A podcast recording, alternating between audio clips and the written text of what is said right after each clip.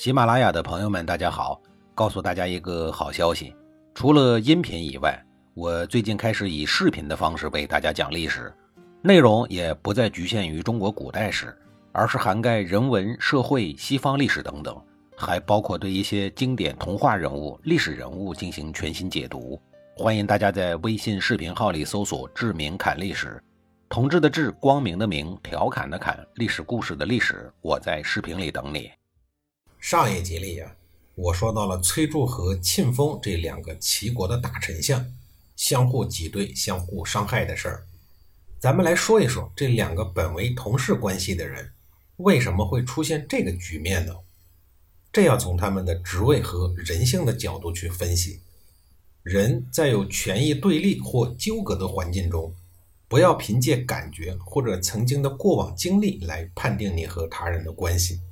而是要客观的从你们目前所处的位置、拥有的资源是否存在此消彼长等方面来看，要从利害关系方面来判断对方是否值得被你信赖。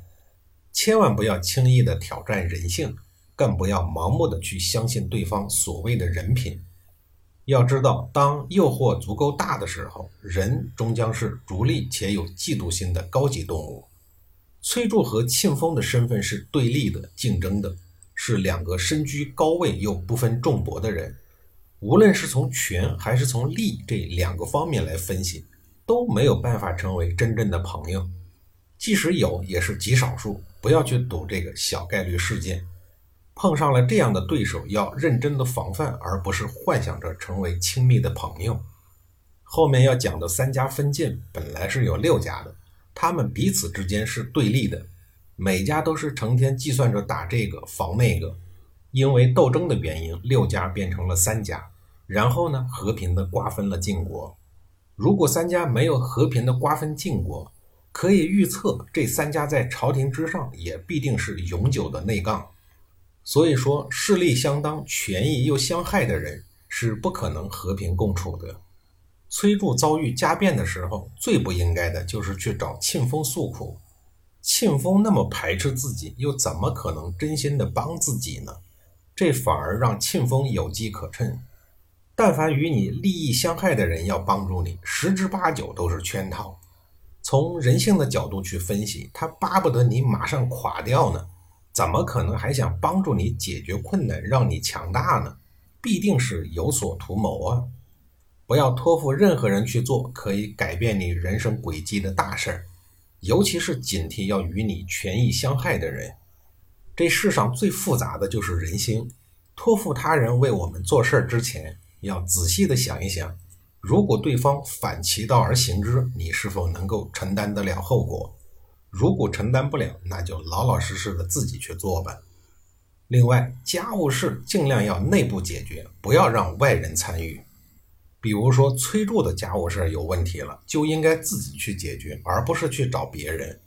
古人云：“清官难断家务事。”家庭矛盾经常很难分得清对和错。家庭矛盾一旦有外人携带资源进来协助，就不再是简单的家庭矛盾了，矛盾将由内到外演变成帮派争斗，比如历代的君位之争。如果你是一个家庭的大家长，又不希望矛盾升级。那就不要搅进第三方势力。虽然现在所处的是文明社会，但依然应该引以为戒。利用阴谋干掉了专政仅两年的崔杼以后，庆丰是不是就可以长久地牢牢地把持齐国的政权呢？答案是否定的。齐国政坛永远都上演着城头变换大王旗的游戏。庆丰没得意多久，就被齐国其他的家族给盯上了。这事儿啊，还得从他自身说起。庆丰独自掌握了齐国朝政以后，可能是高处不胜寒的原因吧，又或者是案头上堆积如山的棘手工作让他十分的头痛。面对下属们啰里啰嗦、无穷无尽的工作汇报，让他感觉还不如在山野间和野兽们为伍更有趣。因此，专政没多少日子，他就烦了，不再用心处理国政。可是占着茅坑又不能不拉屎，于是他干脆将国政托付给自己的儿子庆舍，自己呢又过上了饮酒、狩猎、泡女人的荒淫生活。其上梁不正下梁歪呀，他的儿子庆舍也是一个淫种，弄得齐国朝政一片腐败。或许是庆丰的工作能力及人品实在是太差了，以至于朝堂上的大臣们不自觉地怀念起崔杼来。起码他还能干点本职工作，不至于让朝廷走向停摆的境地。这一天，游手好闲的庆丰游荡到自己的家臣卢普撇的家中，见他的妻子貌美，便公然的和他私通。而卢普撇呢，一心想让庆丰把他一直在外国流浪的哥哥卢普鬼给招回来，所以在这个事儿上呢，他选择睁一只眼闭一只眼。当然，庆丰也没有白占下属的便宜。后来，他干脆和卢普撇来了一个换妻大会。庆丰和卢普撇的妻子一张床，卢普撇也和庆丰的妻妾一张床，两个人互不禁忌。有时候，两家妻小合作一处，就像一家人一样，唱歌跳舞、饮酒作乐，醉了便胡天胡地，乱作一团。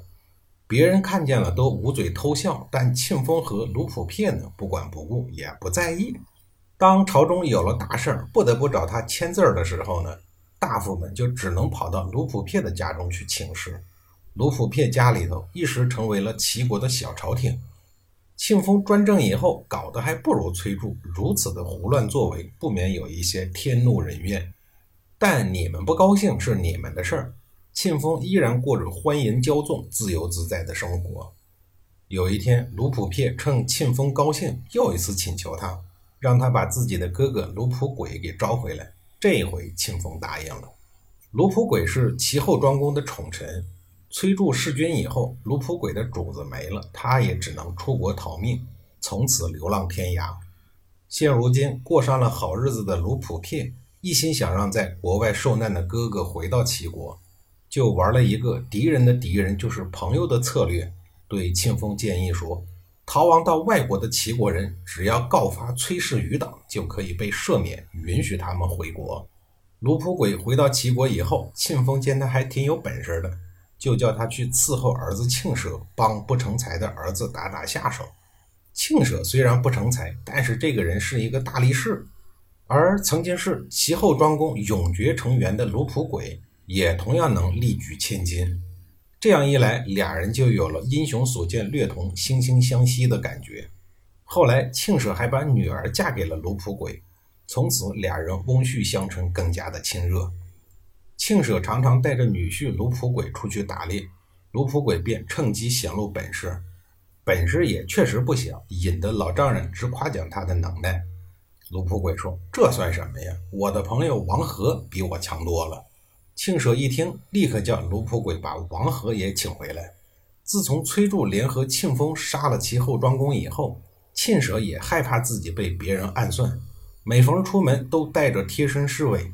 所以有了女婿卢普鬼和王和两名勇士以后，庆舍便让他们两个人做了自己的贴身卫士，不离左右。卢普鬼、王和逃亡数年以后，终于又回到了齐国。并取得了庆丰、庆舍父子的信任，从此过上了正常人的生活。但齐国的朝廷日子过得可很不正常，在庆丰父子俩的管理下，朝纲混乱，腐败横行，甚至连厨房里都泛滥着腐败的气息。下一集里，我再给您讲一讲齐国王室厨房里的那些事儿。